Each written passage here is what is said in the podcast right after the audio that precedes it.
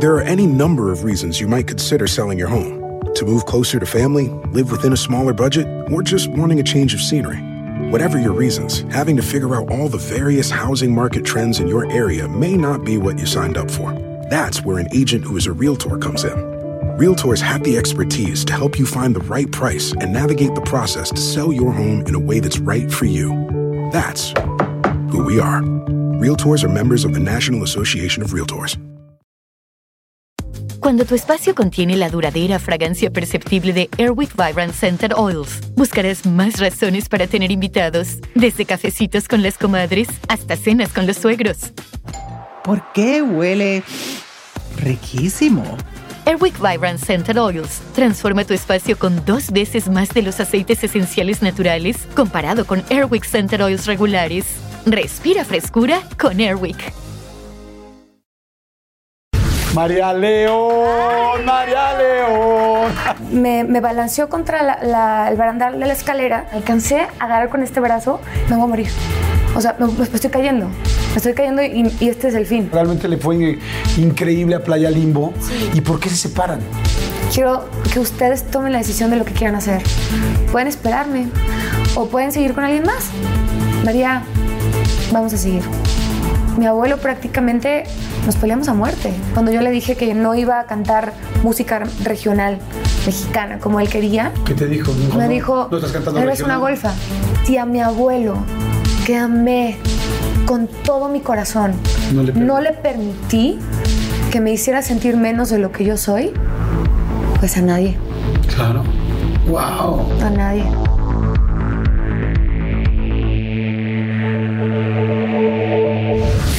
Pues espero que estén muy bien. Un episodio más. Y este es un episodio que perseguido desde hace un rato porque la quiero mucho, la conozco desde hace muchísimo tiempo y me gusta mucho cómo ha, cómo ha evolucionado su carrera. O sea, verdaderamente desde Playa Limbo, desde luego, por supuesto, hacerse solista, el teatro, ¿no? Desde Chicago, ganar realities, ganar la máscara, ganar bailando por un sueño, estar en los, en los niños. O sea, es una locura de cosas y, todas las consigue. La pregunta es también qué ha pasado y qué costo ha tenido. Y además te, te pasa guapa, talentosa, sexy, María León. Ay, María León.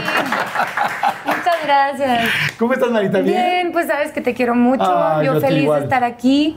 Eh, creo que después de todo lo que hemos vivido, tenemos una necesidad absoluta de conectar a partir de la verdad. Exactamente. A partir de la honestidad, de nuestras imperfecciones y de la vulnerabilidad, porque te voy a decir la verdad, a nos- y, y tú lo debes haber sentido, sobre todo al principio, cuando empiezas, hay una parte tuya que quieres que todo el mundo vea. Dices, esto es lo que yo soy, esto es lo que quiero que, que sepan de mí, pero conforme va pasando el tiempo, la gente sobre todo te ayuda a abrazar las otras cosas que no te gustan tanto, pero pues que te definen, ¿no? Que Claro. también después van saliendo eh, inevitablemente en tus canciones, en tu Instagram, eh, con tu familia, y la gente que te sigue empieza a convertirse en tu familia. Claro. En mi caso más, porque lo sabes, no tengo esposo, no tengo hijos, o sea, mi No me vida... digas no tengo novio, ¿eh? Mi vida. Eso no me lo tengo, digas. o sea, tengo tururús con los que terroreo casualmente. Claro que sí, porque estoy soltera, pero no sola. Vamos a platicar de muchísimas cosas hoy, de muchas, pero una de las que quiero platicar ahorita es que llegué, llegamos a la entrevista, estamos aquí en Stara Suites, que están padrísimas, este, y llegó María y la vi hoy como distinta, siempre la veo de una manera diferente, muy abierta, muy relajienta, y hoy la vi muy ensimismada, y dijimos, ¿qué pasó? Y me dice, ayer casi me muero. Sí, ¿Qué pasó? casi me muero varias veces. Pero en serio, le dije ahorita, le dije, ¿ya lo has hablado con nadie o no? Le dije, porque te veo como que no lo has platicado con nadie. Y me dice, no, casi no lo he platicado con nadie. Y yo, pues llegué hasta el lugar perfecto.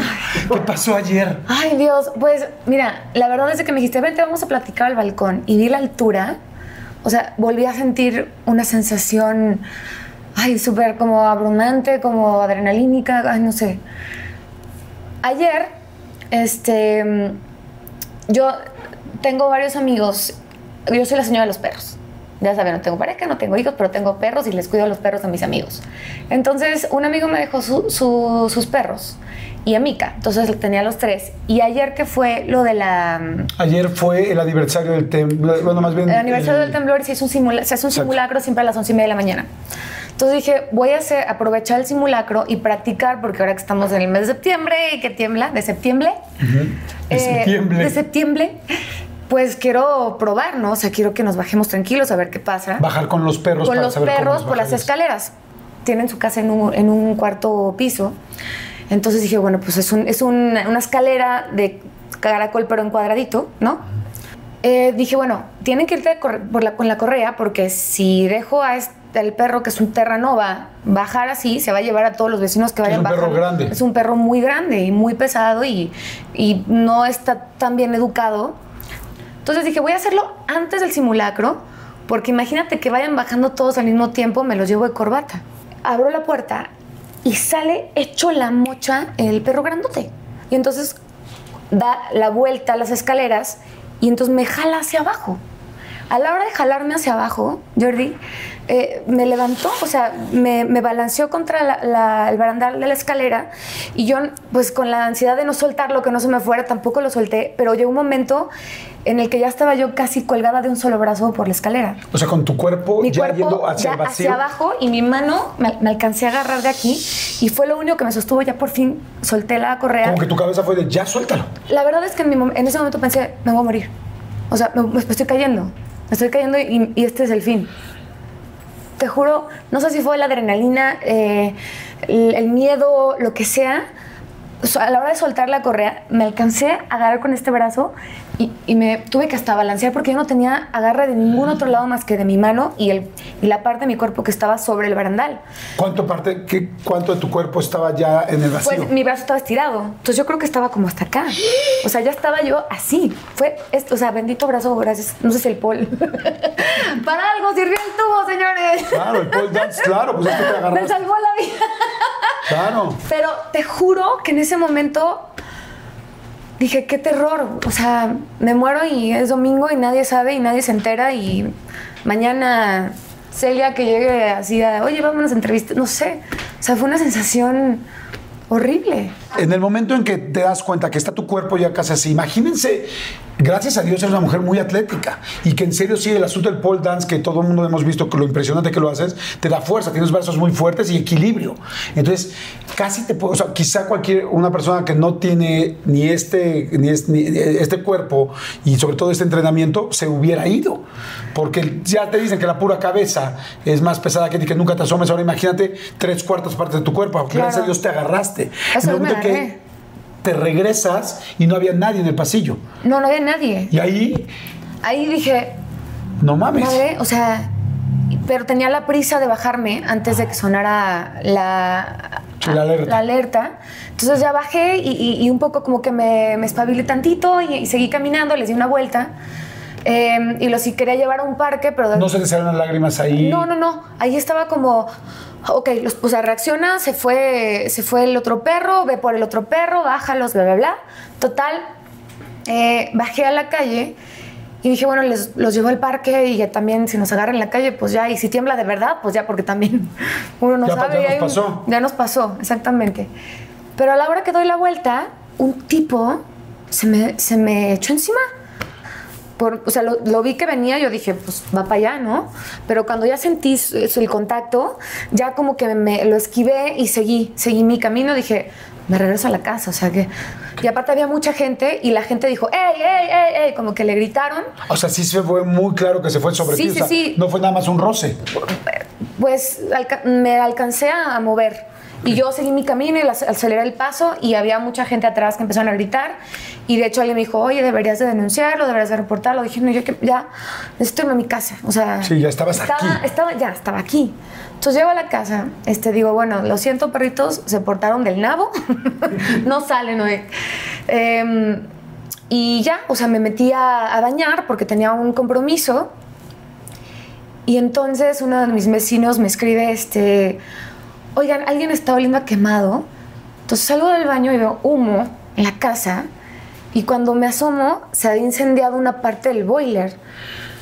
Entonces yo así de que pues ya lo apagué, este... eh, y ya, vecinos, sí, disculpen, soy yo. Hablé a la persona que, que, De mantenimiento. que de mantenimiento, hablé a- al señor que me arregló el boiler, oye, pasó esto. Este, me dijo, no, pues... ¿Tú llegaste y apagaste el boiler en ese momento? o- Sí, eh, eh, cuando yo salí de bañarme ya solo estaba el humo, pero sí había como, como que hubo una llamarada, Ok. eh, se quemó una parte del, pues, del conducto del gas eh, y el plástico se derritió, entonces el plástico quemado era lo que había olido y estaba cayendo sobre unas toallas. ¿Y las toallas se quemaron? Eh, una parte de las toallas sí, pero no, porque la, no por la flama, sino por el calor del, del plástico. Y ahí, sí, o sea, ya que vi que todo estaba bien, ya que abrí ventanas, abrí todo, eh, apagué el boiler, eh, ahí sí ya dije... o sea, me solté llorando porque Claro. fue como, como que había me sobrepasaba Wow, pero además qué, qué chistoso, tres cosas tan fuertes en el, el mismo día. Entonces yo dije, bueno, no voy a mi compromiso, me quedo en la casa. Eh, al final, bueno, sí fui y todo, pero creo que hasta hoy en la mañana que lo estaba platicando, porque lo sentí, pero hoy que se lo estaba platicando a Celita y, a ti como por segunda persona que lo platicó, a ustedes, entonces ya me cae el 20 de, de, de en realidad qué frágil es la vida, ¿no? Hace unos días posteé algo que, que para mí es el secreto de la felicidad, son frases, ¿no? Y es, vinimos por las historias, ¿no? Hay que vivirlas, hay que disfrutarlas porque no sabemos cuándo se acaba la vida, ¿no? Y por más saludable y por más eh, planes que tengas tú en la vida, no sabes qué te depara, no está en ti, no está en uno, yo siento pues. Después de todo lo de ayer, ¿cómo estás? O sea, ¿cómo estás ahorita? Eh, creo que me siento mejor porque acabo de tomarme un trago de mezcal. y el mezcal me hace bien. Esa es la segunda parte del secreto de la felicidad. Gánate los mezcales. no, pero sí eh, me da mucha más tranquilidad contarlo. Como que a la hora de contarlo, siento que no fue un, un acto en mi cabeza, siento que estoy acompañada, no me siento sola. Eh, No estaba, o sea, no había nadie que le pudieras hablar de estos amigos que dices con los que estás de repente de ayuda, tal, me siento tal, necesito, En ATT le damos las mejores ofertas en todos nuestros smartphones a todos. ¿Escuchaste bien? A todos. A los que toman juntas de trabajo desde el celular y los que las toman desde la comodidad de su cama. A los que nunca traen funda y a los que traen funda cartera. A los que se tardan dos semanas en contestar y a los que contestan con notas de voz eternas. A los influencers y a los que tienen su cuenta privada. A los nuevos clientes y a los existentes. ATT le da sus mejores ofertas en todos sus smartphones a ti y a todos, porque conectar lo cambia todo. Las ofertas varían por dispositivo, sujeto a términos y restricciones. Visita att.com o una tienda para más detalles. Oigan, ay, me acaba de dar muchísima hambre, pero bueno, no, no saben, de repente me entran así esos, esos hambrismos tremendos. Perdón si pudieron escuchar inclusive mi estómago, porque bueno, estos micrófonos lo captan literal todo. Pero es que estaba pensando en el McCrispy de McDonald's. O sea, ¿ustedes ya lo probaron? No, no, no, no, no. Es que, bueno, si ya lo probaron, seguro me entienden. Es un sándwich de pollo crujiente, jugoso y al mismo tiempo picante. ¡Ah! Viene con unos pepinillos deliciosos y te lo sirven con una salsita picante que está así en todo el pan. Uf. Y si lo pides con un Sprite, no sé por qué, pero se siente que pica todavía más. En serio, qué hambre me dio. Me- Mejor le paro porque si no, no voy a poder seguir con la entrevista de hoy. Ustedes que pueden, disfruten de su McCrispy en McDonald's o pídanlo por el app desde sus teléfonos. Seguimos. ¿Sabes qué? Ay, no le hablé a nadie. No sé si esa sea otra señal para mí. Y tampoco se lo conté a mis papás. Bueno, papá, mamá, no los quería preocupar. Todo está bien, estamos muy bien. Pero siempre hay una, o sea, no- lo último que yo quiero es preocupar a mi familia. ¿sabes? O sea, siempre estoy pensando en, en cómo generarles menos incomodidades y más momentos padres, ¿no? Dice que cuando uno está al borde de la muerte puede pensar en muchas cosas. ¿Pensaste en algo cuando te sentiste ahorita con este, con tu cuerpo literal vacío para caer cuatro pisos? ¿Pensaste en algo? ¿Hubo una imagen en tu cabeza o algo así o nada? Fíjate, pensé que. Pensé que. Pensé en, el, en mi disco. ¿Te cae? Pensé, dije, ay, qué tantas ganas. O sea, primero pensé, me voy a matar. Segundo pensé, "M- mi familia. ¿No? O sea, chingada madre, como. Uno, no quiero que estén tristes. Dos, ex- extrañarlos. O sea, lo que más. creo que lo que más me da miedo de, de perder la vida es perderme de la vida. no solamente, no al dolor, no lo que, o sea, es perderme de la vida. Fíjate que ahorita entendí por primera vez algo que he escuchado mucho de los artistas. Yo tengo tres hijos y lo, yo creo que todos los que tenemos hijos sabemos que es lo más grande que tenemos, ¿no? La mayoría, no puedo decir que todos, pero para la mayoría sí. Y, este, y siempre con los muchos entrevistados me han dicho, es que este disco para mí es como un hijo. Entonces ahorita que me dices tú mi disco, como que pensé, dije, claro, pues al final para un artista que ha trabajado tanto lo más grande es su disco, porque tú no tienes hijos. Entonces, no quiero decir que evidentemente hay el amor de tu papá, de una pareja, de lo que Sí, sea, no, no, pero claro. es mi disco, es como mi hijo. Entonces ahorita me lo está reflejando, ahora dije, wow, a qué grado verdaderamente aman el trabajo que hicieron. Ahora tú, tú ya tuviste una vez que casi te ahogas en una alberca. Sí. O sea, ya habías estado cerca de la muerte. Pero estaba muy chiquita como para tener la conciencia. Ok, ¿Qué pasó? Este, mm, me habían quitado los flotis y mi mamá se metió a bañar y me estaba cuidando a alguien. Ya me habían quitado hasta el traje, estaba encuerada en, pi- en de ahí viene, ¿eh? De ahí viene, no crean que es novedad. estaba ya, pues, ya sabes, me quitaron el traje de baño, ya me había, me había mi mamá este, bañado, entonces me encargó a una prima, me dijo, oye, cuídamela mientras yo me baño. Y entonces, al ratito le grita a mi prima Carmen, a quien le mando muchos besos, tía, tía Maribeti, Maribetita ya se metió a la alberca otra vez. Y mi mamá, ¿cómo que se metió a la alberca? Entonces, obviamente, pues me, fui de cuernos. Este, mm, eh, que eso sí es- ha sido la primera vez que me, que me pasó. Ya no me ha vuelto a pasar, gracias a Dios, irme de cuernos. Pero me fui de O cuernos. sea, recuerdos es como me caí. Me caí así de Ah. cabeza. Este, gracias a Dios, esta vez me pude agarrar.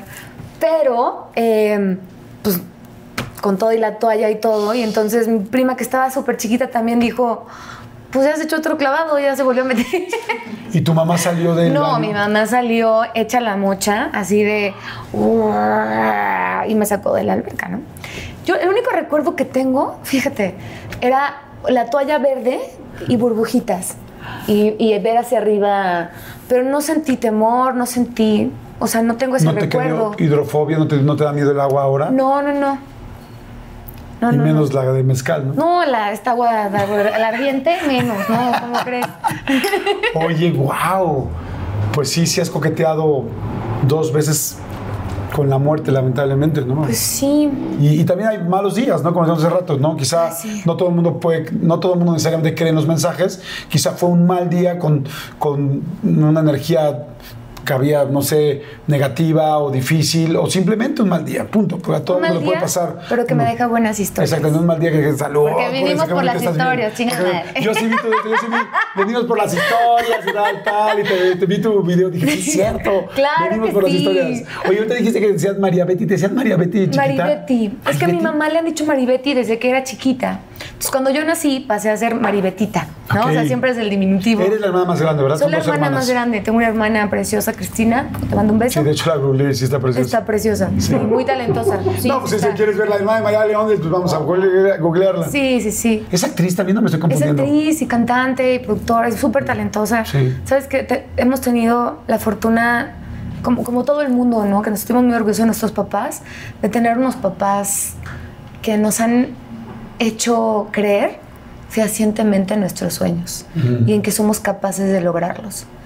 Desde que estábamos muy chiquitas. O sea, yo cuando veo, subí hace unos meses unos videos míos cantando así a los seis años y yo decía, híjole, ma, ¿me tenías tanta fe? sí, pues sí es cierto. O sea, yo decía, pues así, era desafinadilla y pues tampoco muy agraciada y todo, pero mi mamá siempre me hizo creer que sí. Y a la fecha, a la fecha es alguien que todo el tiempo está diciéndome, ya te preparaste, ya fuiste a clase de ballet, échale ganas. Y cada vez que veo un performance mío, siempre me trata con mucho amor, pero siempre me dice esto. Puedes mejorar en tal o cual. Claro. Tu mamá es dentista, ¿no? Mis papás los Tú, dos. los dos, los, dos son dentistas.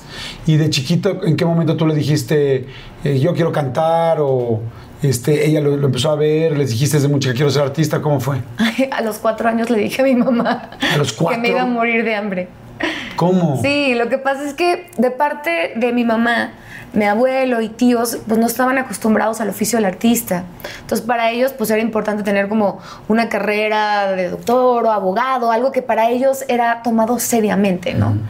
Y entonces decía, no, mi hija, si los artistas se mueren de hambre, tú tienes que ser una profesionista. Y yo voy a ser una profesionista del arte. No, no. Entonces era, había como esa discordia. Yo escuchaba desde muy chiquita que mi abuelo siempre hablaba así del arte, ¿no? Aunque era fanático de Eugenia León, fanático del mariachi, pero siempre tenía una opinión retrógrada y antigua de, de, lo que podían lograr los artistas. O sea, como de artista no te va a ir bien. Exacto, y para él las, las únicas, o sea, las mujeres que eran artistas eran carperas y les iba bien porque conseguían los lugares que tenían cogiendo a alguien, ¿no? Entonces para mi abuelo fue muy difícil cambiar esa postura en su mente. Y entonces yo lo escuchaba y lo escuchaba seguido. Y se lo decía a mi mamá porque desde que éramos chiquititas, mi mamá pues al ballet, a la gimnasia, que la guitarra, que el piano, porque era lo que nos gustaba hacer. Entonces un día llegué con mi mamá y le dije, ma,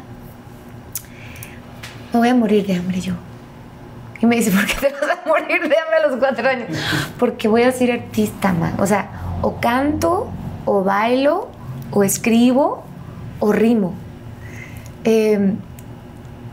Y, y, lo de las rimas, te lo cuento porque mi mamá, pues era era chofer, o sea, todo el tiempo era de aquí para allá, siempre antepuso nuestro sueño, nuestra preparación a todo. Y ella trabajaba muy, muy duro por tener un dinerito extra para podernos generar clases extracurriculares. Y entonces, pues en el coche, imagínate dos escuinclas insoportables y yo, yo era hiperactiva, soy a la fecha. Entonces mi mamá se volvía loca de, no le pegues, no le caes el pelo. Entonces lo que hacía, y es un consejo para, para cualquier papá, inventó un juego que decía, ok, vamos a rimar. Taza. Y mi hermana y yo, casa, pasa, raza, laza, y así. Ahora, este, eh, cuero, fuero, y así nos aventábamos horas y horas en el coche. Okay. Entonces, para mí esa era una profesión, por eso le dije, ¿o rimo? O rimo. Bueno, que además, imagínate, pues con todas las canciones que has escrito, pues evidentemente te funcionó. Claro. Fíjate cómo uno nunca sabe cómo los puntos se van conectando.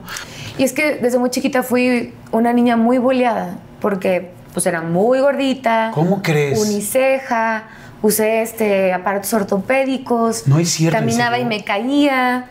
De hecho, el ballet empezó por eso, porque como tenía rodillas en X y pie plano y tenía sobrepeso, a la hora de caminar y, y caerme, pues el doctor le dijo, mira, tu hija es una candidata para una operación de rodillas, pero el ballet, fíjate que les ayuda a rotar las piernas hacia afuera y puede ayudarle a, a tu hija, ¿no? A, a estar menos eh, mal a la hora de, de, la operación. Y entonces mi mamá pues me llevó al ballet y ahí, con mi primer papel, que fue un ratón en el Cascanueces, oye, mi primera función bien, fue en el Teatro oye. de Gollado. ¡Wow! Allá en Degollado, en Guadalajara. Y dije, wow. Y mi maestra me dijo, es que María, me puso de ejemplo, es el ratón, se meten a la historia y ustedes están papaloteando y ella, fíjense, y yo dije, wow, este, en este lugar, quepo. Aquí puedo ser lo que yo quiera hacer sin que nadie me diga nada. O sea, sin que nadie te bule. Sin que nadie se queje de mi peso, de mis piernas, de mis cejas, de mi hiperactividad. Y empecé a encontrar ahí un lugar donde dije, aquí puedo ser lo que yo quiero hacer y puedo ser feliz. Entonces le dije, ma, yo quiero vivir ahí. Y como ratón o como pingüino o como lo que me toque ser. Eh, y lo mismo me pasó con la música. Y mi mamá me puso como ejemplo a Frida Kahlo, eh, como un artista que todas sus tristezas y sus pesares las dibujaba en, en algo, las plasmaba en arte. Y me decía, y es uniceja como tú. Y usa aparatos como tú. Y entonces para mí era como, wow. Y, y hay muchos cuadros de ella, entonces la gente la debe admirar mucho. Eh, y entonces yo también empecé a plasmar todas mis inquietudes en canciones y todo lo que, o sea, alguna vez escribí una canción para las niñas que me bulleaban en la escuela. ¿Qué te decían en la escuela? Pues me ponían tachuelas en el asiento. Es que aparte era muy aplicada. Siempre fui muy aplicada y como tengo esta hiperactividad, pues terminaba mi tarea en el... Me gustaba hacer mi tarea en el, El recreo. recreo. Entonces todos eran como, uy, la teta, de Ya, a ver, ¿quién, ¿quién se sabe la respuesta? Yo, yo, yo. Y estaba gordita. Me cantaban una canción eh, que decía, bota, bota y no es pelota, es la maribototota, ¿no? Que ahorita pues igual me da risa, pero cuando estás chiquita, Claro, no, los niños no. son tan crueles que no, no te das cuenta de, del dolor que le puedes generar a alguien, ¿no? O de mis botas ortopédicas, que pues no me... Y luego se las, yo las escondía. Todos los días me acuerdo que me veía al espejo y lloraba. Y mi mamá me decía, no, mi mamá, es que estoy gorda, es que las botas. Y no porque yo me sintiera así, sino porque de pronto los niños son tan crueles que me hicieron sentir así. Porque Claro. para mi mamá, antes de yo entrar a la escuela, pues yo estaba perfecta. Claro. Yo nunca tuve ningún problema con mis Claro. piernas. Para mí era como vas al ballet para que seas ratón, no para que se te corrija. O sea, yo nunca en mi vida supe que yo tenía un problema. ¿Nunca le dijiste a los maestros? O sea, ¿nunca te fu- los fuiste a acusar o así? No, porque te iba peor. Es que en mi tiempo, en nuestra época se llamaba carri- carrilla y te la chingabas, o sea, te la aguantabas. Ahorita ya se llama bullying y es insoportable y ya nadie lo tolera, ¿no? O sea, y me parece perfecto. Pero en nuestra época, pues era la carrilla, ¿no? Y este. Y hoy en día, lo único que yo tengo hacia todos mis compañeros, que, que ahora muchos de ellos son mis amigos, pues es una gratitud enorme porque me llevaron a, a un lugar donde yo tenía contenido para, para plasmarlo en, en canciones, en baile. Oye, a ver, eh, es que está bien interesante esto, porque empecé pues, exactamente la entrevista diciendo pues, que eres una mujer muy guapa y que hoy, Gracias. además del talento, pues sí eres como uno de los íconos de, de las mujeres guapas de este país. Y, este, y de repente me dices lo contrario que, que vivías antes. No digo lo contrario porque sea, pero simplemente son los antitipos, ¿no? Supuestamente, y las etiquetas que se han puesto, los estereotipos de ambos lados. ¿Cómo conseguiste ser la mujer que eres hoy interiormente? Después de todo lo que te lastimaban así, ¿cómo conseguiste esta seguridad? Porque imagino que vivías una baja autoestima ahí y, lo que, y, y cómo te veo hoy en día. ¿Y cómo lo conseguiste físicamente? O sea, físicamente también cómo te convertiste en esta mujer. Y no estoy diciendo que porque sea una mujer guapa o sea una mujer con aparatos o gordita sea valga más o menos. No, simplemente Claro. estoy seguro que hay mucha gente que ahorita nos escuchó y dijo, hey, yo viví lo mismo o yo estoy exactamente en el mismo punto y yo no tengo este, siete años. ¿Cómo lo hiciste primero emocionalmente? Creo que emocionalmente las cosas que más me han ayudado a convertirme en, en- en la mujer que soy hoy han sido los fracasos, fíjate. Porque he fracasado un millón de veces más de lo que he salido victoriosa de las cosas que sueño y quiero. Y aunque de muy chiquita eran momentos muy dolorosos, conforme fue pasando el tiempo, entendí que eran parte del proceso. Y lo entendí muy, muy chica por todo esto que, que nos ha pasado. Y eso solamente me ha convertido en una mujer más aventurera, aventurera ¿no? Más osada. Eh, y cada vez me importa menos lo que diga la gente respecto a lo que yo hago, porque aparte que venimos por las historias, pues venimos a ser felices. Y siempre he hecho lo que me hace feliz, ¿no? A pesar de que en un principio mi familia, o sea, mi abuelo prácticamente nos peleamos a muerte. Cuando yo le dije que no iba a cantar música regional mexicana como él quería, Porque él me decías que escuchaba Tania Libertad y Claro, León. me dijo, si un día quieres ser músico, tienes que cantar esto. Pero cuando yo empecé a escribir, mi inquietud me llevó a escribir otras cosas. Entonces mi abuelo primero, primero es que todas son unas golfas y son unas carperas y no sé qué, y bla, bla, bla.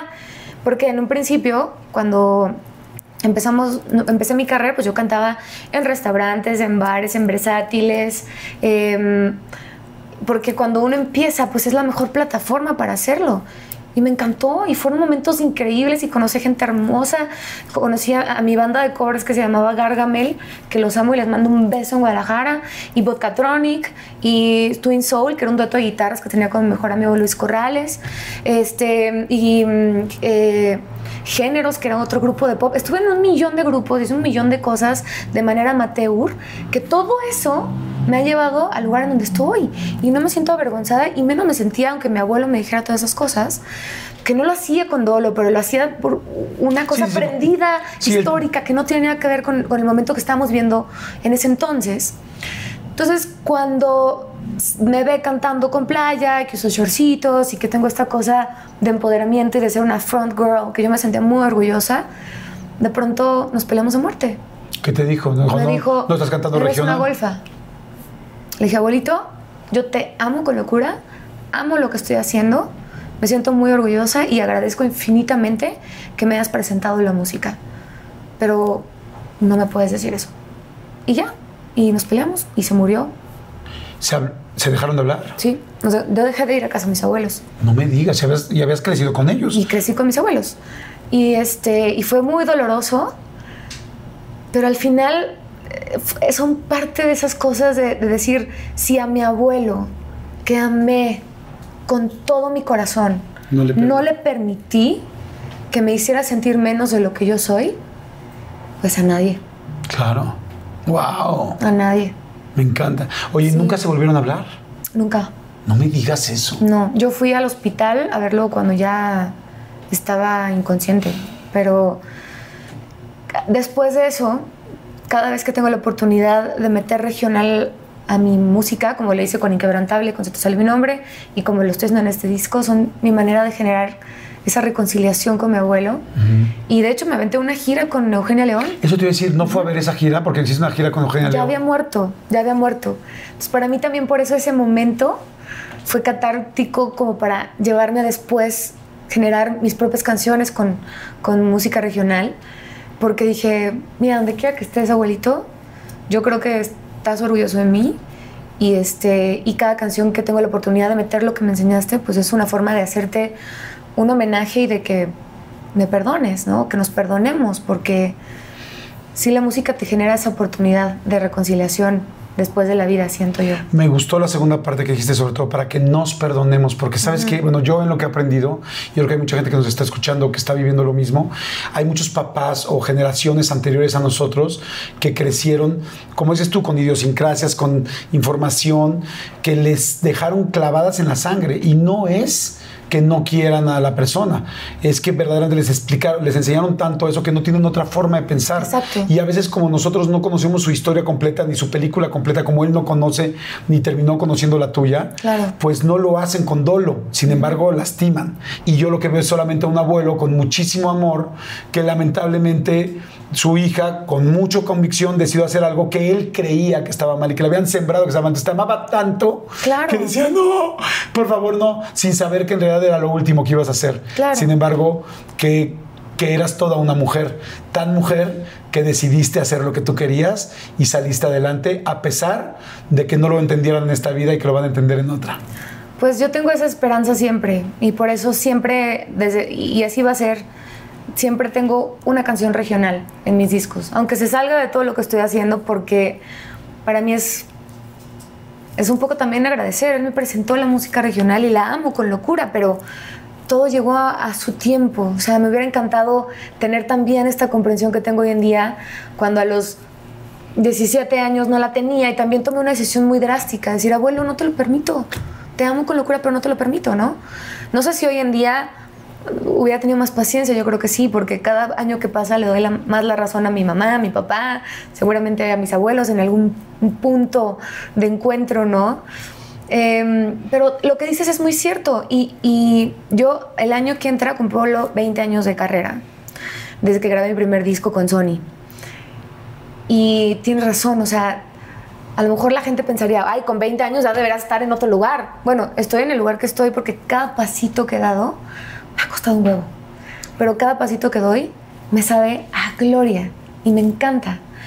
Y sobre todo, estudio tanto, porque me dicen, ay, pero ¿para qué estudias tanto? ¿Y por qué? ta- ta?". Estudio tanto para, tener, para no tener que coger a nadie y coger nomás a quien yo quiera. Claro. No por necesidad, sino por gusto. Salud. Salud. Oigan, vamos rápido a hacer un refil. Hagan un refil ustedes también. Y regresamos de volada, me encantó. No me dijiste la parte física. ¿Cómo te convertiste en esta mujer? Pues mira, la primera vez que, que sentí la necesidad de bajar de peso de chiquita fue porque empecé a hacer gimnasia olímpica. Y entonces en la gimnasia olímpica quería hacer más ejercicios y más vueltas y flits y mortales. Y entonces me decían, ok, y me lastimaba mucho los tobillos me decía eh, mi entrenador, pues es que hay mucho peso y poca fuerza. Entonces yo dije, es que sí lo quiero hacer. Me dicen, ¿de verdad? ¿De, verdad quieres llegar a un nivel importante en la gimnasia? Y le dije, sí. Y entonces me enamoré de la gimnasia olímpica y también el ballet, nos estaba tomando ballet al mismo tiempo. Y entonces entendí cómo mi cuerpo se volvía funcional para lo que yo quería hacer. Y se volvió parte de mi vida, ¿no? Tener mi cuerpo como un instrumento Y ahí es donde empecé y me volví muy fuerte, empecé a lograr cosas bien padres en la gimnasia, cosas bien padres en el ballet, porque para el ballet era, ¿tú crees que una niña sí va a volverse bailarina? Imposible. Y todo, todo el mundo me decía, nunca vas a ser bailarina, jamás vas a ser bailarina. Inclusive cuando tenía 13 años, Ajá. entré a una, una compañía de danza del maestro Josué Valderrama, que le mando muchos besos en Guadalajara. Eh, increíble maestro, una compañía hermosa. Yo era como aprendiz, entonces me dejaba tomar clases gratis. No me pagaban, pero tomaba mis clases gratis y era como que me aprendía los, los papeles y todo. Y, este, y alguien dentro de esa compañía, eh, un día que, que mi maestro me- de verdad me motivaba muchísimo de que tú puedes, podrías entrar a la compañía nacional, lo que tú quieras hacer, Elizabeth, me decía, lo vas a lograr. Y entonces me dijo, te voy a montar un número de Kitri, que es un número muy difícil en el ballet, para que lo presentes en el foro de articultura. Y entonces pues yo me sentía muy orgullosa y alguien de la compañía, terminando la obra, fue y le dijo, mamá, no la dejé a su hija hacer esas cosas porque está haciendo el oso. O sea, Está haciendo el ridículo. Está haciendo el ridículo. Su hija nunca va a ser bailarina. Qué fuerte. Y entonces, cuando mi mamá siente eso y, y ya después eh, me lo dice, dije, ah, pues ahora con dos huevos. Claro. Ahora con dos huevos. Y le eché muchas más ganas, ¿no? O sea, como que todas las veces que me di- dijeron un no, se convirtió en un escalón para todos los sís que me iba a preparar la vida. Igual, ¿no? Claro, no, no, no me volví bailarina de la Compañía Nacional. Eh, y de hecho nunca dejé de bailar, aunque de pronto ya sabía que mi camino era más hacia la música. Y luego llegó bailando por un sueño. Claro, y ganaste bailando por un sueño. Y entonces se convirtió en un propósito. Claro, no dejé de bailar porque mi danza iba a funcionar en un propósito más grande que yo y más grande que mi propio ego, que era ayudarle a alguien a cumplir su sueño. Y ahora él es un gran amigo mío Y a ti el tuyo. y a mí el mío. Te fijas que los dos estaban jugando. Exacto. Ajá. Entonces, de ahí viene esta parte de, de, de cómo todos los días mi cuerpo está en función a mis sueños. No es una cuestión meramente estética, sino es una consecuencia de lo que yo quiero.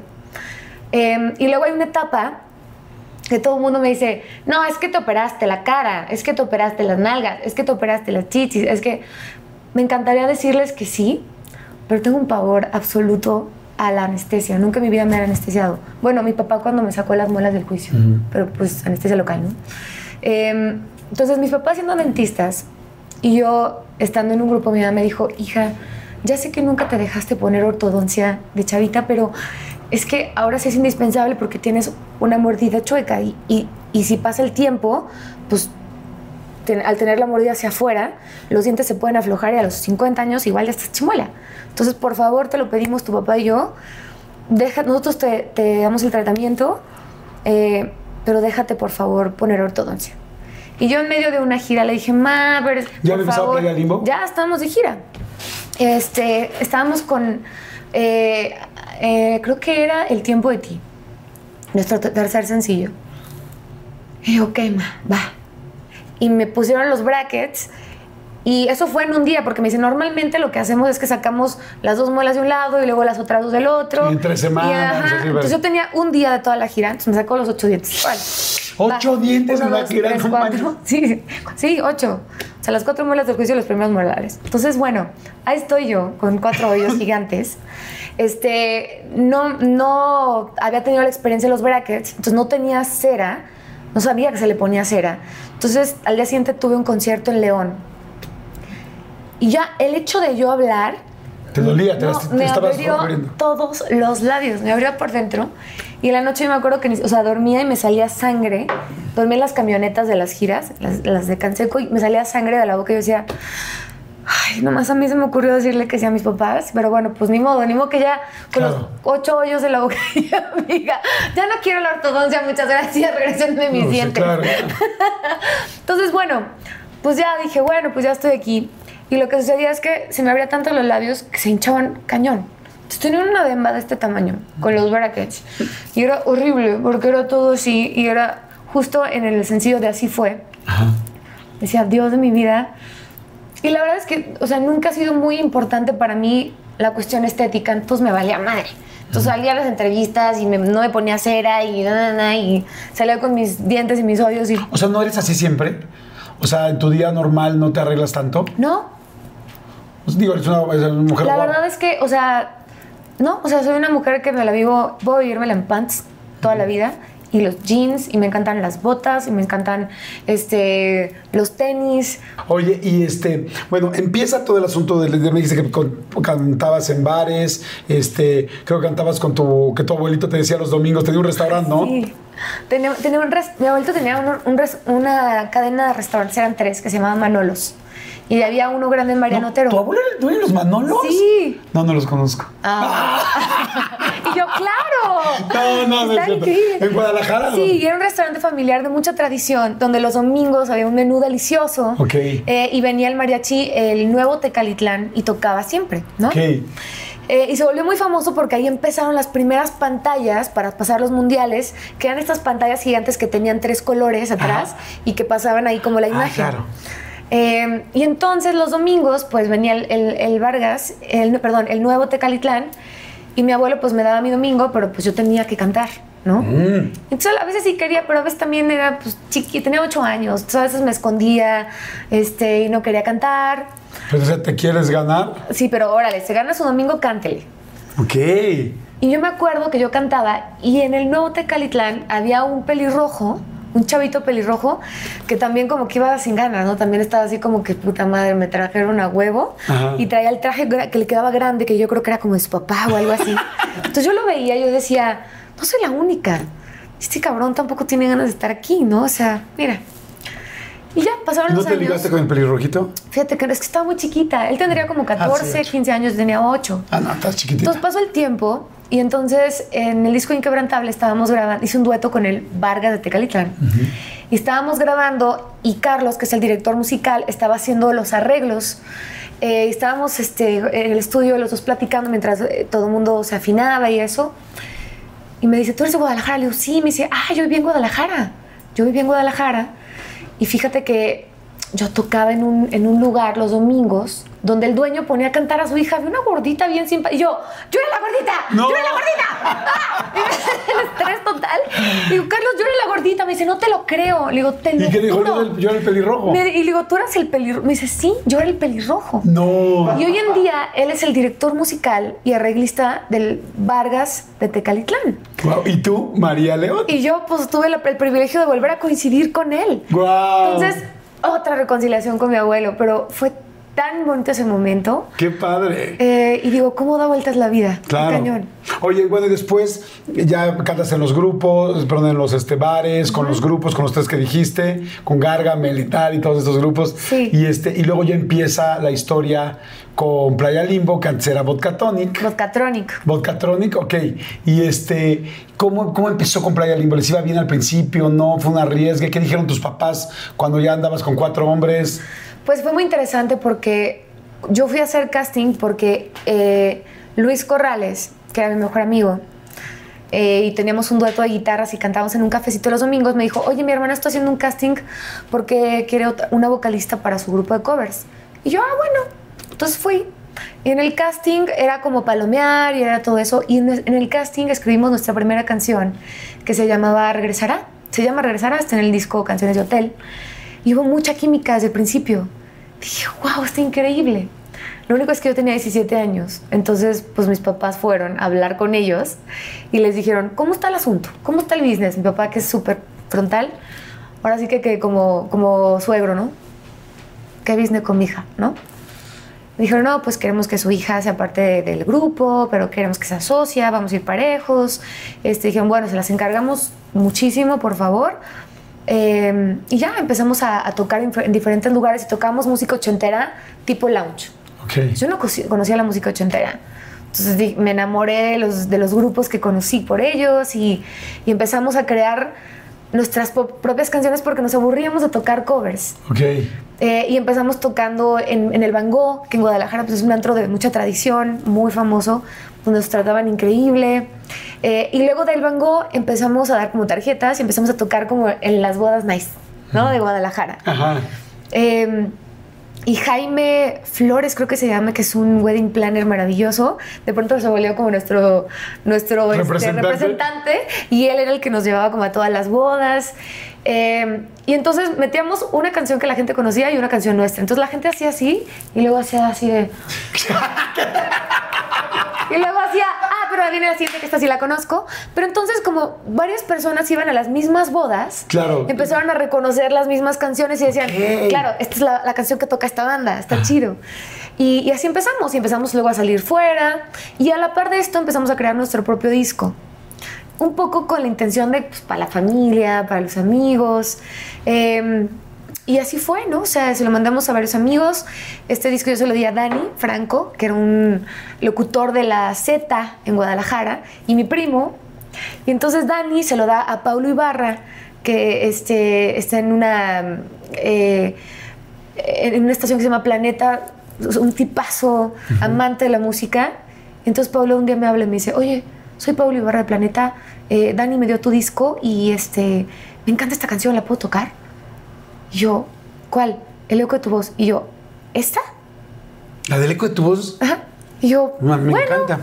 Pues toca esa. Es un demo, le digo, no está acabado y no tiene final. Me dice, no me importa, ¿le puedo tocar? Ok. Entonces empezaron a tocar. Le empezó ir cabrón a la rola.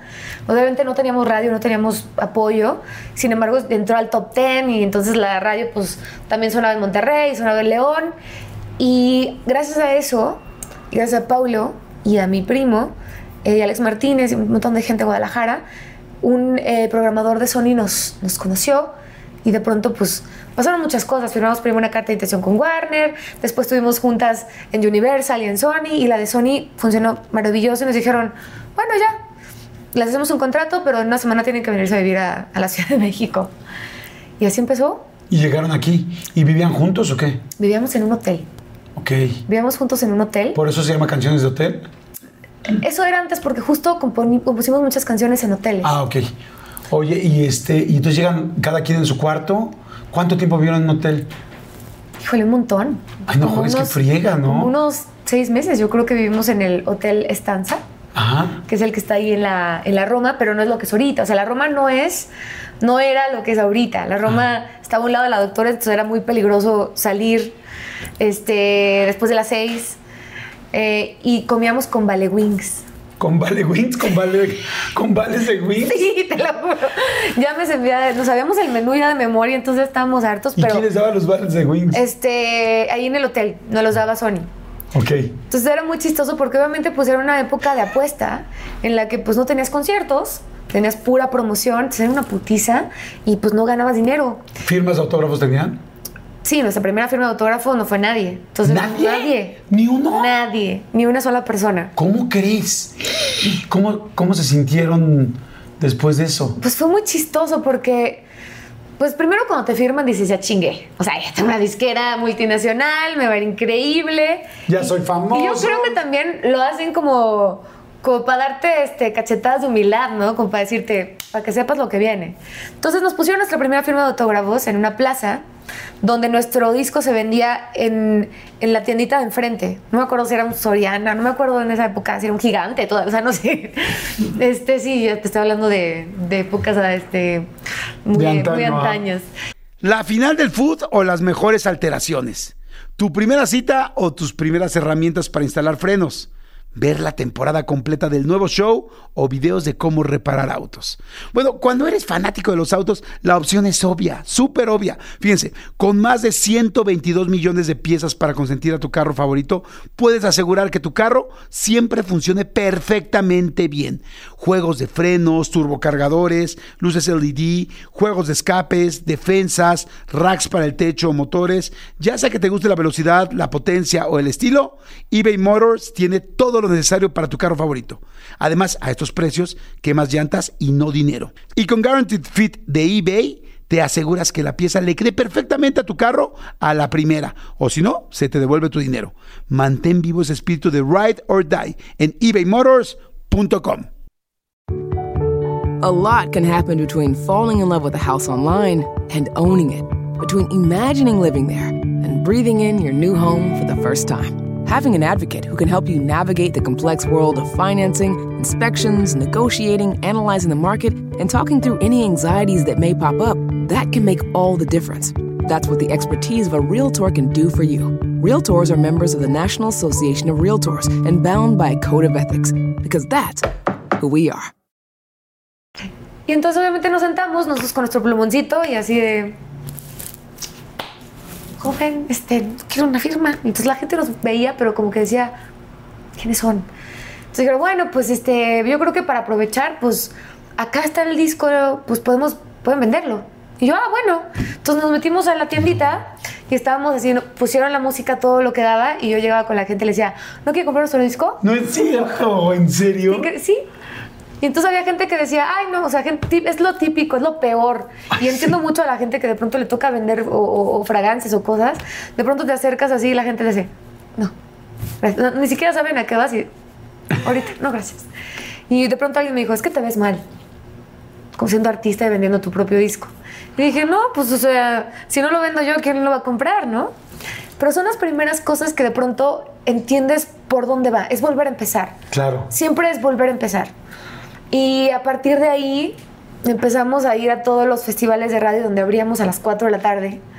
Este, y nadie se sabía nada, entonces era como, ¡eh, ya que salga fulanito o sutanito! Y tú pues tratando de, de animarlos, y no obviamente hasta mortales y marometas y todo lo que podía para que la gente se la pasara bien. Y me acuerdo que la primera vez que la gente cantó El eco de tu voz, estábamos en Tampico. eh, y de pronto empezó el coro y empecé a escuchar que la gente... Y dejé de cantar.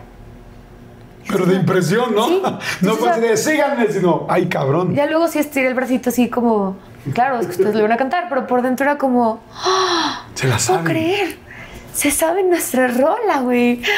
Y a partir de ahí empezaron a pasar puras cosas maravillosas con la banda. Wow, sí, porque bueno, luego vino el tipo de ti y luego empezaron. para las 10. Ajá, 10 para las 10, todas las- y fue una locura, o sea, realmente le fue increíble a Playa Limbo. Sí. ¿Y por qué se separan?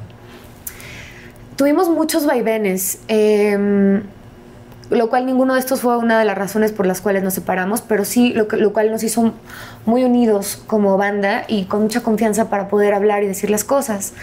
Eh, a la par que sucede en todo lo que está pasando, eh, pues yo eh, empecé a, te- a tener muchas curiosidades, entre ellas el teatro, eh, eh, bailando por un sueño y pues eran cosas que no se peleaban con la banda y yo podía realizar también, ¿no? Entonces me invitaron, yo dije, pues sí, claro, claro que quiero, ¿no? Está, está bien padre.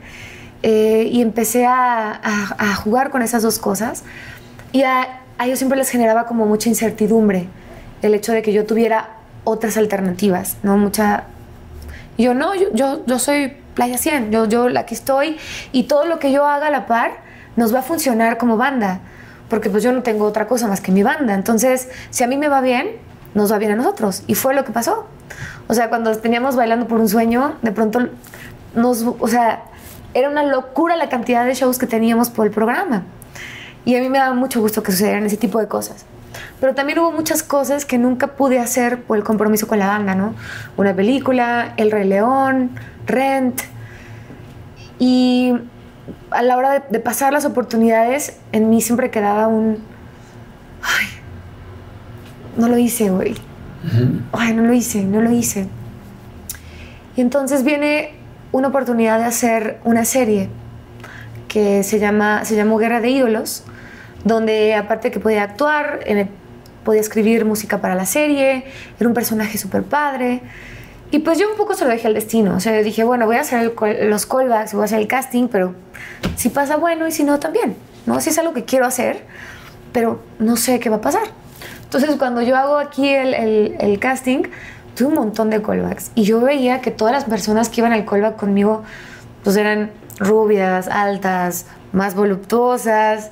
Entonces yo le decía ya a la gente del casting, pues ya si no les sirvo, ya no me, ya no me llamen, porque ya llevo como 12 regresos y no pasa nada. Entonces no pasa nada si no pasa nada. Y además no sé dónde estoy parada, ¿no? O sea, veo a las otras chavas, no somos parecidas, igual Claro, están buscando o sea, otra cosa. A lo mejor buscan otra cosa. Entonces resulta, bueno, no encontraron a alguien más que, que- que pudiera cantar y tocar un instrumento y que hiciera y bla, bla, bla, y por algo el multitask me funcionó. Entonces me quedo con el papel y les digo, oigan, esta es la primera vez que no voy a pedir permiso para, para hacer algo. Le dices a Playa Limbo. Sí. Y voy a hacer este proyecto. Entonces, em, quiero que ustedes tomen la decisión de lo que quieran hacer. Pueden esperarme. Son nueve meses, me parece un acto súper egoísta porque es yo trabajar y ustedes no. Pero si me esperan, seguimos después. O pueden seguir con alguien más. Lo que ustedes decidan. ¿Dónde fue esa Yo plática? eh, en Acapulco. Tu- Un día ¿En un tuvimos hotel o en un hotel. Era un desayuno. Y se portaron divinos. O sea, María, nosotros te amamos y lo que tú quieras hacer te apoyamos porque pues, somos tu equipo, tu banda. Y yo igual les dije, oigan, yo los amo también con locura. O sea, son oportunidades que esta no la quiero dejar pasar. No solamente no puedo, no la quiero dejar pasar. Eh, amo tocar con ustedes y pues ustedes decidan lo que quieran hacer porque yo sé que los estoy poniendo en una posición complicada. Entonces, lo que ustedes quieran hacer, yo jalo. Yo jalo. ¿Decidieron en el desayuno o te dijeron vamos a No, pensarlo? Me dijeron, lo vamos a pensar. Y ya pasó el tiempo, este, y por ahí de noviembre, esto fue en octubre.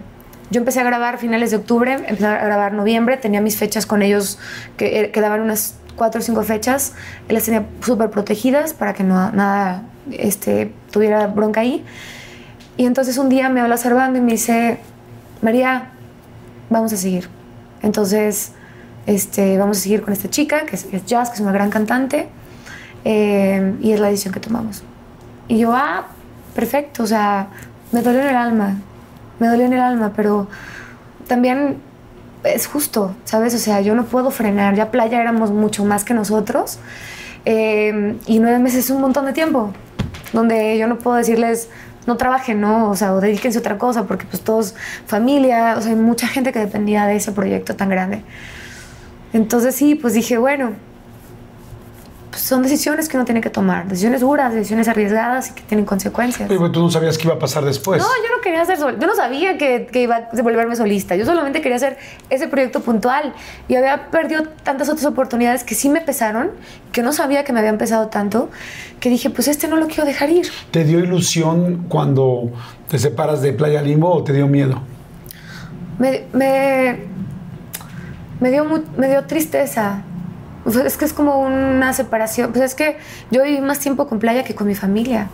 O sea, son mi familia, ¿no? Y en algún momento, por ejemplo, que viste a Jazz, que la presentaron, platicaron antes o nunca la viste, de repente ya la viste un día ahí arriba en, en mi lugar. Yo le marqué.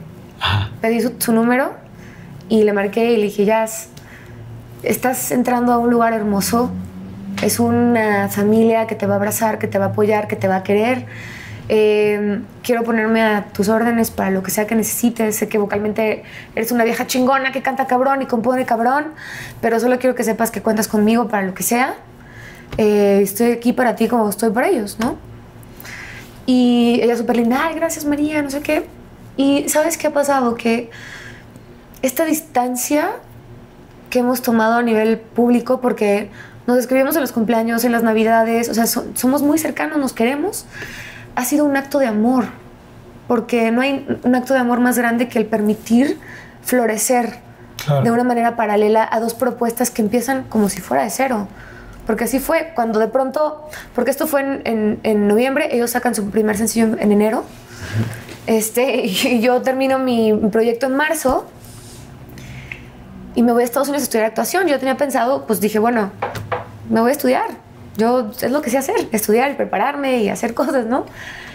Y entonces todavía me tardo dos años buscando qué iba a decir, porque estaba acostumbrada a componer durante 12 años junto con otras cuatro, otras tres mentes y La acoplarme. parte musical era muy importante, lo que hacían también ellos. Claro, entonces, eh, porque musicalmente componíamos todo todos. La melodía, la armonía, entre los cuatro nos aventábamos todos. Y las letras casi siempre Ángel y yo. Entonces era como, ok, esta es una nueva oportunidad de crecimiento y una nueva oportunidad de explorar qué, María, qué, qué tienes que decir tú como mujer, tú sola.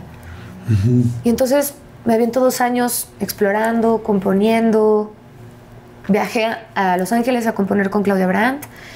Quería saber qué estaba pasando con la música en ese momento, con el Oye, reggaetón. y a Guerra de Ídolos no le fue tan bien como No. pensábamos. No, no, no, no. Y luego tú te vas de solista. Y es que pasa algo que, que ¿Cómo fue ese momento cuando las cosas en un principio no salen como uno piensa? ¿Sabes desde dónde fue doloroso? Desde el momento en el que, obviamente, yo sé que yo los puse en una postura complicada para tomar una decisión, pero al final ellos tomaron la decisión. Claro. ¿Sabes? O sea, no es una decisión que yo tomé de me voy de solista. Pero para el ojo público, esa era la, esa era la perspectiva, ¿no? ¿En algún momento la gente se enojó? ¿Por qué lo dejaste? Tal, ¿Te tiró mala onda? Y había mucho, mucho resentimiento.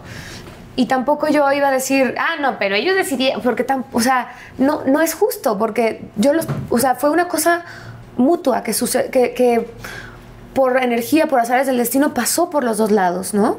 Y, también de alguna manera muy lógica. O sea, son cuatro hombres, una mujer, la mujer es la vocalista, y la mujer actúa, canta y baila. Pues va a ser de alguna manera algo natural que iba a suceder. Te iban a- si eras buena, te iban a buscar a otras cosas. Si eres muy buena, entonces te iban a buscar otras cosas. Yo me acuerdo que nosotros, como producción, te empezamos a buscar. Y me acuerdo que una vez me dijeron, dijimos "Es que queremos nada más a María. Y digo, amo a los Playa Limbo. Pero en ese momento necesitábamos a María para una conducción, unas cosas. Y dijeron, no, es que si no vienen juntos, no vienen. Claro. dijimos, entonces no, porque necesitamos a María. Entonces Claro. se empezaba a complicar, pero era un, pues un poco lo natural que iba a suceder. Y, y la verdad es que yo tenía muchas inquietudes, siempre las he tenido, amo el teatro desde siempre. eh, y siempre ellos se sentían inseguros cuando yo hacía otra cosa alterna. Entonces también ellos Sí, porque sentían que su trabajo tembla- este, estaba en, en, pues sentían que no le daba prioridad al grupo. Pero te juro que los momen- todos los proyectos que yo alterné con ellos, te juro que siempre me moría en la raya para respetar a mi familia porque era lo, lo máximo para mí. Se enojaron en algún momento, ya cuando se separaron, en algún momento hubo así de, ¿sabes qué? Bye, cabrón. No, nunca hubo, nunca hubo nada feo ni, ni no cordial de ninguna de las dos partes. Ok. Y, cuando los- Em. y cuando el proyecto por el que te fuiste no funciona como tú querías y empieza tu carrera de solista, ¿en qué posición estabas? Pues mira, desde, ese- desde el principio, cuando, cuando ellos sacan un, un disco, ya empiezan esos ataques de, de por qué te saliste, tú dijiste, bla, bla, bla, bla, bla. Y yo dije, me los como. Me los como porque no voy a em- a empezar una pelea que no existe. O sea, no voy a empezar a decir, pues es una decisión que, tom-". o sea, era como para mí era lógico en mi mente, pero también entiendo que para mucha gente no. Y está bien, ¿no? Entonces dije, me lo como, me lo como. O sea, el proyecto no le va bien.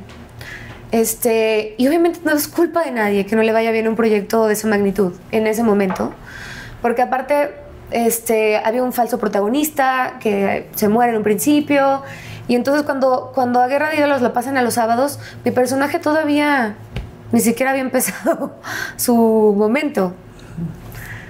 Y entonces siento que fue también un chivo expia- expiatorio del proyecto, donde me recae sobre mí el hecho de que no haya funcionado un proyecto. Y entonces, ah, para eso te fuiste, para fracasar y para... da, da, da, da, da, da". Eh, y entonces se vuelven ataques y notas, fracasa, como que a la gente le genera mucho más entusiasmo ver a la gente fracasar que ver a la gente triunfar. Em, y para mí, obviamente hubo momentos de dolor, pero yo ya estaba estudiando. Yo ya estaba aprendiendo, yo ya estaba en otro momento y estaba en Estados Unidos, estaba componiendo, estaba creando. Y entonces tampoco fue tan abrumador el que la gente pensara que yo había fracasado después de, de- de tomar una decisión tan importante como hacer una serie. Mi decisión nunca fue, o sea, de la gente me dice, cuando decides dejar a Pla-", no, mi decisión fue hacer un proyecto. La decisión de dejarme ir fue de, de ellos. Cambia mucho la, la- la situación, ¿sabes? Em, ¿Alguna vez te dijeron ellos que se arrepintieron? no. Y, y la verdad, yo, yo los escucho y yo los adoro y platicamos juntos. Y hace poco Ángel me dijo, ay, ojalá que saliendo de esta pandemia nos vayamos a echar unos vinos. Le digo, me urgen. Este, no hay más que amor y respeto y cariño Entre nosotros. Y amo lo que están haciendo porque a ellos siempre les gustó hacer funk. Me encanta el disco que están haciendo, lo escucho y digo, claro, es que ellos siempre les gustó ir por ahí. Tienen una super front girl que es una vieja chingona y que aparte compone y que canta como los dioses. Eh, y por mi lado también sale esta parte sargentosa que nunca pudo salir en ese momento y siempre yo era como, la cantante tímida, este, y que no habla y que es toda buena, buenita y que, y no, y, atrás de mí, pues sí hay una leona feroz que tenía un chingo de cosas que decir y que no siempre empataban lo- con lo que ellos querían tampoco decir.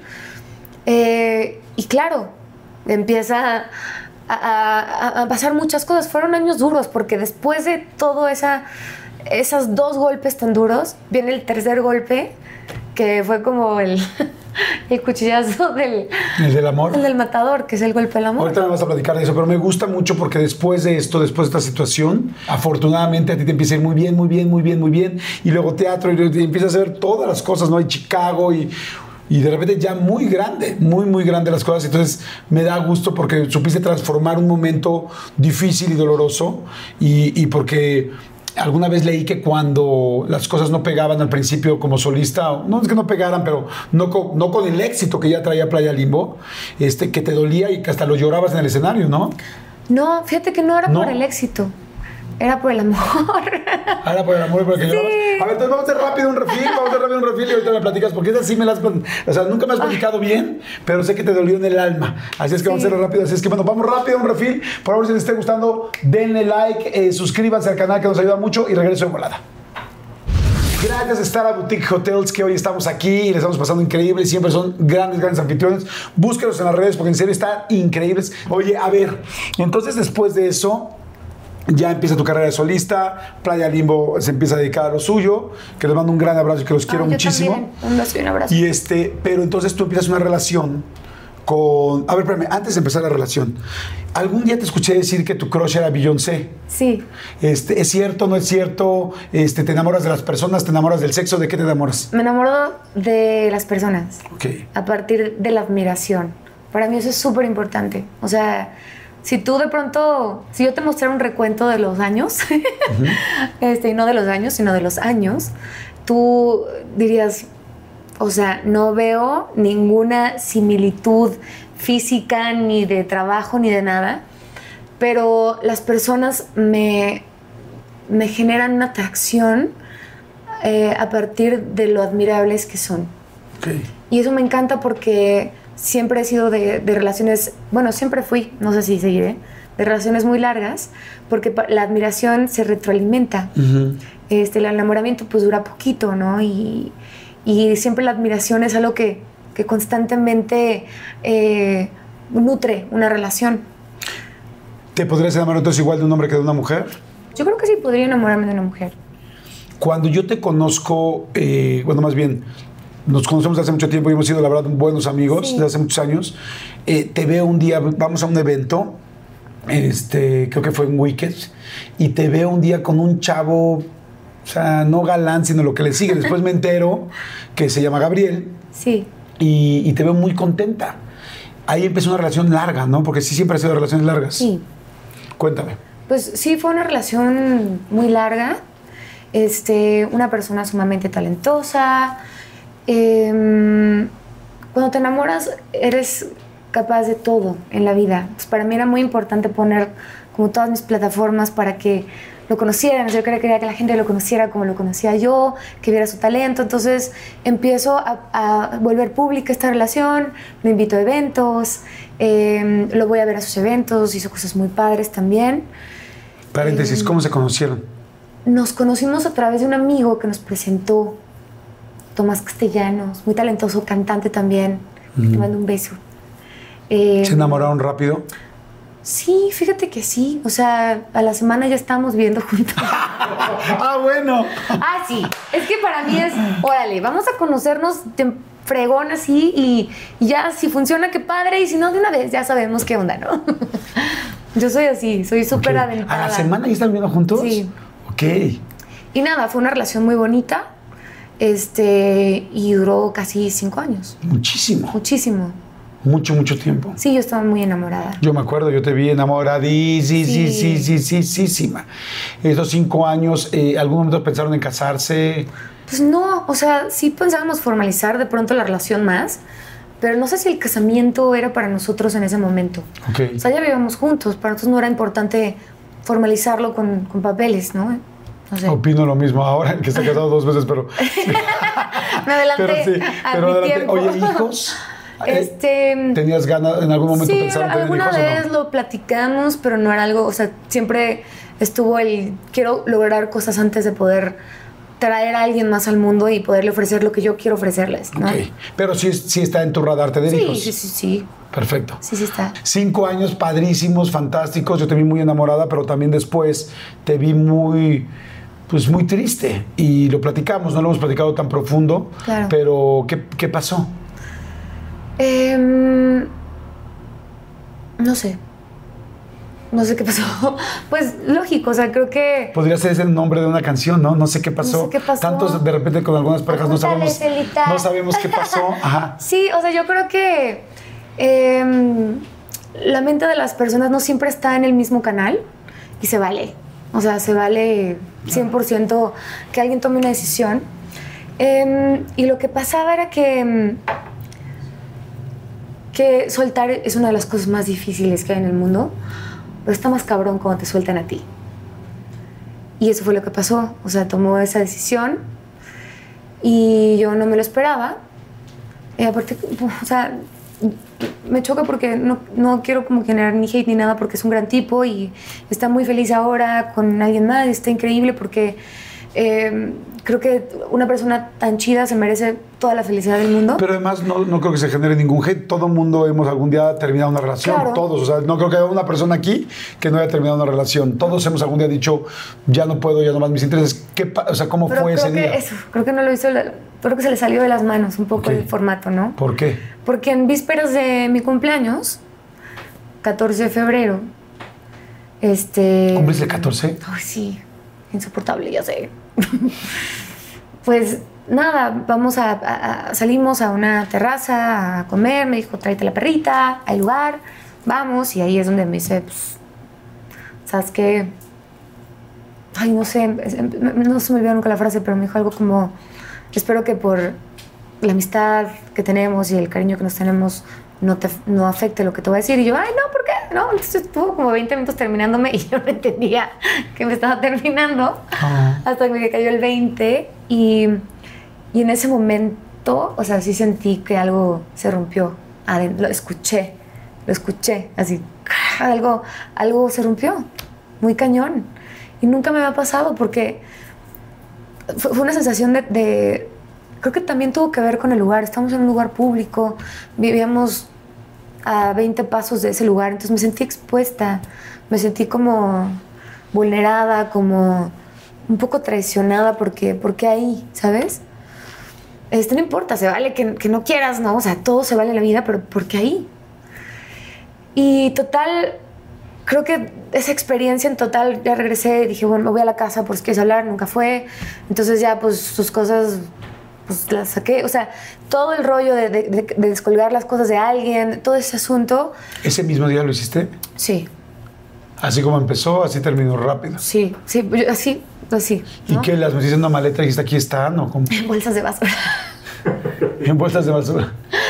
Sí, o sea, sabes que tengo tus cosas ahí abajo, este, ya, ¿no? O sea, como que también para mí eh, se convirtió en un momento de vulnera- vulnerabilidad donde yo pensaba, ¿por qué no me quiere?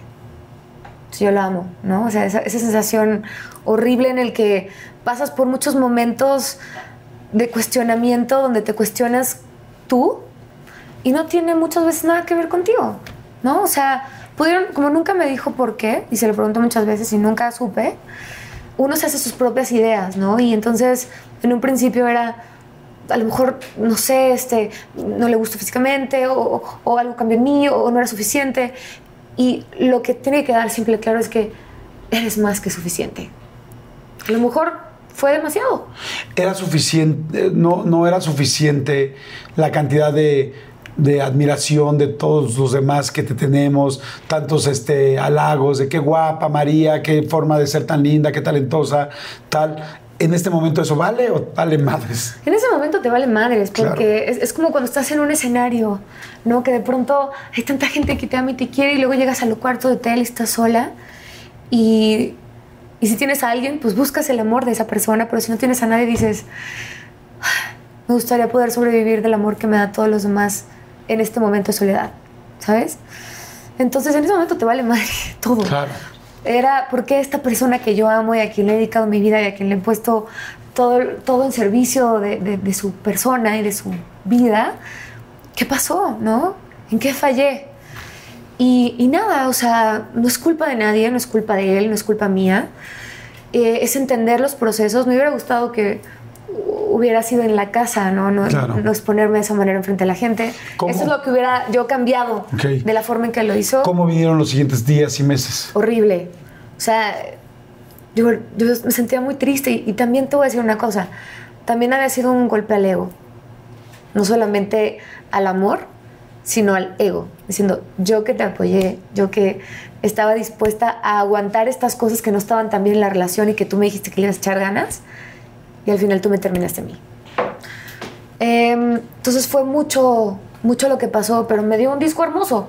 O sea, de pronto, lo que siempre me pasa, Jordi, o sea, y eso es- me lo regaló mi mamá, me lo regalaron mis papás, el poder convertir el dolor en música o en arte. Y así como pasó cuando este, empecé a buscar mi, mi camino como solista, así también llegó este disco que se llama Inquebrantable eh, y que un poco narro y trato de acompañar a la gente que vive un desamor desde el cuestionamiento, está, está por canciones dividido, o sea, amor ilegal, te enamoras de quien no te tienes que enamorar, ¿no? Eh, después el enojo cuando te terminan, que ese te salió mi nombre, que como nunca supe por qué, pues yo le puse una razón, que posiblemente se había vinculado con alguien, ¿no? Y, y para mí era más fácil escribir una canción de eso y, y soltar. Eh, luego la tercera es cuando pasa el enojo y vives el duelo. Que eso yo lo vi durísimo porque yo le hablaba a mi mamá y mi mamá me, me decía una frase que, que siempre la digo, pero la voy a repetir por si alguien no la ha escuchado. Y me decía mi mamá, mi amor, te rompieron el corazón, no las piernas. Y las tienes hermosas, así es que levántese y búsquese otro. y, y sí, o sea, empecé a salir con un montón de gente este, que me llevó a conocer amigos que hoy amo con locura y que me ayudaron a salir de eso. Y en esta etapa escribí una canción que se llama Así es amar, que después me arrepentí de haberla escrito porque en los conciertos la tenía que cantar y se convirtió en, en el martirio, ¿no? Pero también en la terapia, ¿Y ahí llorabas? todo el tiempo. Todos los conciertos lloraba, pero la tenía que tocar porque estaba en el disco. Y no te decía tu manager, así como, ya vamos a quitar esta. Yo, de- o sea, yo decía, cada que le iba a cantar, tengo que cantar esta canción, perdónenme. eh, yo pido por Dios que hoy sea el día que la pueda terminar de cantar completa. Y un día llegó el día. Y el día que la terminé completa, se lo dije al público. ¿Saben qué? Ustedes no lo saben, pero a mí mi psicólogo me recomendó terapia grupal y bienvenidos. este, y ustedes... Me llamo María. Usted- me llamo María y, y tengo el corazón roto. Eh, y ustedes me acaban de sanar el corazón. Y a partir de ese día nunca más volví a llorar Wow. por esa persona. Espero que estés muy feliz. Espero que estés muy feliz. Eres una mujer que te mereces siempre ser feliz. Sin embargo, la vida no es así. Y por eso estás hoy aquí. Claro. Porque has sabido enfrentar siempre los momentos complicados. Y espero que estés feliz. Espero que estés enamorada. Espero que estés, eh, eh, ¿cómo se llama? Contenta en todos los aspectos de tu vida. O sea, bien despachada, lo que Bien, quisiste sí, decir. exactamente, Claro lo que, que sí. sea, Las cosas que- como son. Nada más que cómo lo digo, pero no, para que no suene feo ni hacerla no sentir se- incómoda, pero bien despachada me Claro, encantó. Es que es así. Claro. O sea, mira, después de esa, de esa relación, donde tristemente a veces pesó mucho más la ruptura que mi proyecto. Y eso me dolió porque le eché tantas ganas a, a mi... A mi Hablaban más de tu hablaban más de mi ruptura que del disco. Entonces, de pronto, pues el disco también tenía que ver y todo, pero, pero ahí sí dije, ¿sabes qué? A veces uno tiene que quedarse algo para tener algo de qué escribir. Si todo lo revelas, ¿de, de qué escribes? ¿Qué te tienes para ti? O sea, estaban hablando más de tu ruptura que del, Que del del trabajo. exacto. Y esa es una razón para mejor hoy no hablar de tu relación. Pues más que de una relación o de varie, eh, que no importa. O sea, si yo estoy con alguien, hombre, mujer, porque también ya todo el mundo dice que soy lesbiana, que soy bisexual. Mira, en este mundo hay quien le gusta la fresa, el helado de fresa, hay quien le gusta el helado de chocolate y hay quien se come el napolitano. Claro. ¿Quién se la pasa mejor? Pues yo creo que el del Yo napolitano, también ¿no? creo. Entonces, em, muchas de estas cosas me gusta plasmarlas en la música, pero me gusta que vengan de un lugar misterioso, me gusta que vengan de un lugar en el que solo yo conozco y, y plasmarlo de una manera en que la gente pueda decir, yo también estoy ahí, chica. Yo también lo entiendo, amigue. Yo también he vivido eso. Claro. Y no necesariamente porque yo te diga una dirección de dónde viene exactamente la canción. Te puedo decir que Pecados Solitarios vino de una pandemia en la que andu- anduve bien jariosa y pues sí, la verdad es que pues uno se daba, ¿no? Se, se despachaba Se despachaba solo. solo. Sí, que ¿no? está increíble. El famoso, vale. el famoso autoservicio. El autoservicio, el amor propio, eh, el pecado solitario, pero también está bien normalizarlo. Claro, y por para mí también era muy importante normalizar el placer femenino, porque Jordi, por Dios, o sea, No, no. estamos en este infierno porque una vieja jariosa que se llamaba Eva se chingó una manzana. Sí. Imagínate la culpabilidad de todas las mujeres que por nuestra culpa, por culpa de una vieja como nosotros, estamos, o sea, Y no se dice qué rica estaba la pinche manzana. Exactamente. No se dice que y Adán estaba bien bueno. Y que llevaba No se dice que afortunadamente estamos todos aquí Y gracias que a como eso. Adán no le dio de comer, pues ella tuvo que buscar. Claro. A lo mejor, no sé, no sé la historia verdadera, digo, cada quien. Pero es muy importante para mí ponerlo en música. Este, porque sabemos que históricamente hay muchas religiones, muchos lugares, muchos momentos en donde, qué horror, y normalicemos el amor propio. Pues yo te felicito por todo lo que has hecho, te felicito por cómo has salido adelante. Te felicito ahora por este nuevo disco con tantos duetos, con Gloria Trevi, que es el que por lo pronto conozco, con esta mudanza hormiga, que está fantástica, que el video está increíble, véanlo. Te felicito porque sé que tú admirabas a esas personas y hoy esas personas trabajan contigo porque te admiran a ti. Y eso es algo muy lindo, o sea, eso no es fortuito, o sea, nada es una casualidad.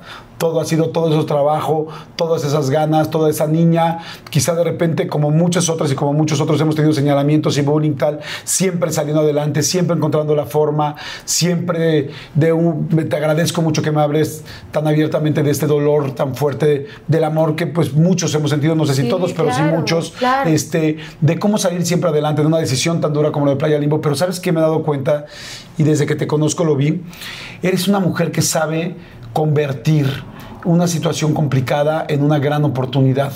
Y, eso es lo que todos aspiramos a hacer, mucha gente lo logra, sin embargo, mucha gente le cuesta un poco de trabajo y tú eres inspiración en eso. Me gusta que eres una mujer echada para adelante, pero sobre todo me gusta que eres una mujer que también acepta su lado vulnerable y acepta me chingaron, acepta, acepta lloré, acepta me la pasé mal.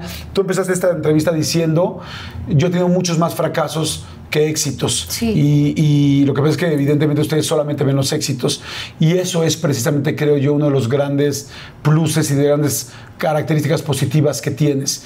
Y yo hoy te quiero regalar algo muy sencillo, pero que me gustaría que lo guardes muy cerca de ti, porque tiene que ver con lo que creo que tú has hecho.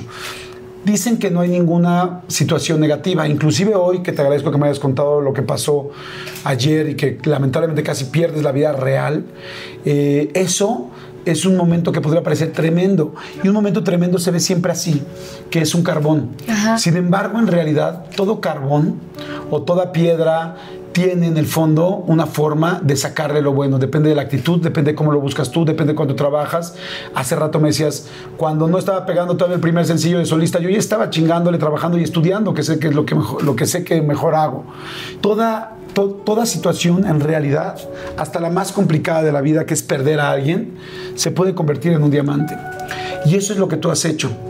Eh, creo yo que eres un ejemplo de cómo has convertido cada carbón y has sabido pulirlo hasta llegar a conseguir algo bueno de eso. Y hay mucha gente que hemos vivido cosas difíciles y aseguremos todos que en realidad cualquier situación difícil se puede convertir en un diamante. A veces no rápido, a veces no fácil, hecho, a veces con mucho dolor Mucho tiempo, de hecho nada es rápido. pero al final se consiguen. Entonces, te quiero regalar estas dos cajas Muchas y que gracias. las tengas cerradas cuando tú quieras o abiertas o como tú quieras, pero cuando vuelvas a tener otro problema, porque los vamos a volver a tener todos, es. porque así es la vida, Así es la vida. abras las dos. Tú eres experta y tú puedes verdaderamente pulir cualquier carbón, porque eso es, para mí, de todas las cosas que te admiro, esa es la que más admiro de ti. Te felicito. Muchas gracias, Que te vaya muy bien. Muchas gracias. Y felicidades por todo lo que has hecho. Ay, muchas gracias. Bueno, gracias. No, igual, María, qué bueno que estás aquí. No, claro. y que estás bien y no vuelvas a aceptar ese perro prestado. No, fondo. Porque, claro. Órale, va. Ustedes échense un fondo también de lo que sea, aunque sea el de la vecina, quítenselo. y este, les mando un saludo. Gracias a todos por seguirnos, gracias por estar ahí, gracias por darle siempre suscribirse al canal y gracias, gracias, gracias. Nos vemos en el siguiente episodio. Gracias, María. Gracias, Rubí. Te adoro. Nos amo. Muchas gracias. Chao, Bye. bye.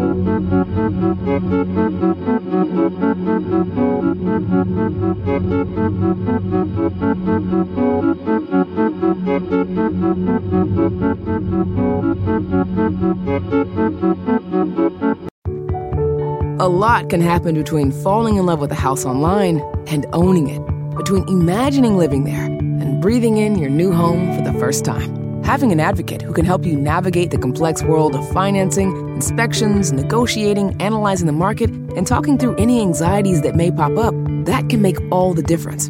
That's what the expertise of a Realtor can do for you. Realtors are members of the National Association of Realtors and bound by a code of ethics, because that's who we are. Algunos les gusta hacer limpieza profunda cada sábado por la mañana.